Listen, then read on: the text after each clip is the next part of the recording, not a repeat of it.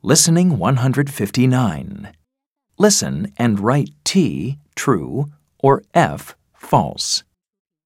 1, Our school play was on Monday.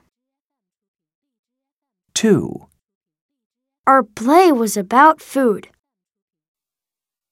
3, I was a cat in the play. My costume had ears. 4, Max and Millie were horses. Max was a brown horse, and Millie was a white horse.